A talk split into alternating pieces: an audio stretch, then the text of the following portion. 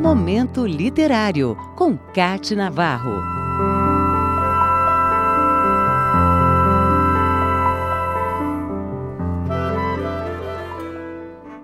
A literatura de terror, do sobrenatural, da fantasia e vampiresca reúne um grande número de leitores. No Brasil, tem crescido o interesse por livros cuja temática provoque essa mistura de sentimentos como o medo, a curiosidade, o susto e o pavor. Entre os autores contemporâneos do gênero, um dos destaques é André Bianco. Ele é também roteirista e diretor de cinema. Nasceu em 10 de janeiro de 1975.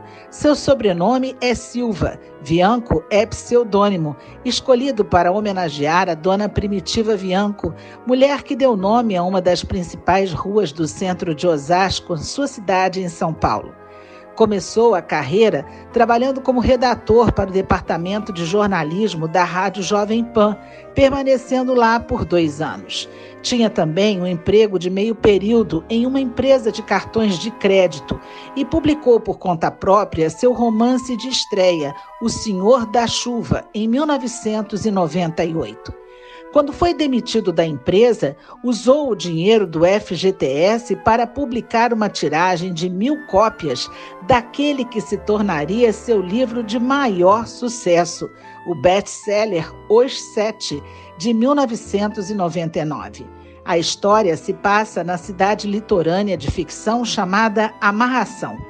O livro fala de um grupo de sete vampiros de Portugal do século XVI que acordaram depois de um sonho profundo quando seus corpos foram encontrados por dois mergulhadores num navio afundado.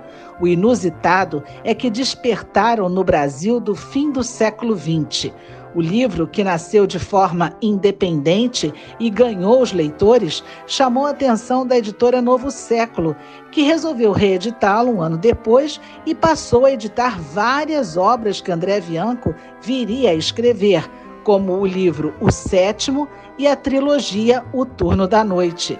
Depois de publicar os thrillers sobrenaturais A Casa e Sementes no Gelo, em 2002, voltou à ficção vampiresca, publicando Bento, em 2003. Depois, publicou A Bruxa Teresa e Cantarzo. Em 2010, André Bianco foi para a editora Rocco e lançou O Caso Laura e a série de livros infantis Meus Queridos Monstrinhos. A partir daí, vieram outras obras e em outras editoras com a publicação, inclusive, do seu primeiro romance de ficção científica, D'Artana. Em 2017, lançou o livro Penumbra, pela editora Leia. O escritor, que sempre foi fã de filmes e literatura de terror, citando Stephen King e Edgar Allan Poe, é considerado hoje um dos melhores autores brasileiros de fantasia do século XXI. André Bianco vive em Osasco, São Paulo, com a família. É um autor que está sempre em atividade e, se você não leu ainda nenhum livro dele, vale a pena curtir o friozinho na barriga, vencer o medo do gênero de terror e viajar nos personagens que nos conquistam a cada página lida, como é o caso do romance Os Sete. Viva André Bianco e a fantasia nossa de cada dia. Momento Literário, com Cate Navarro.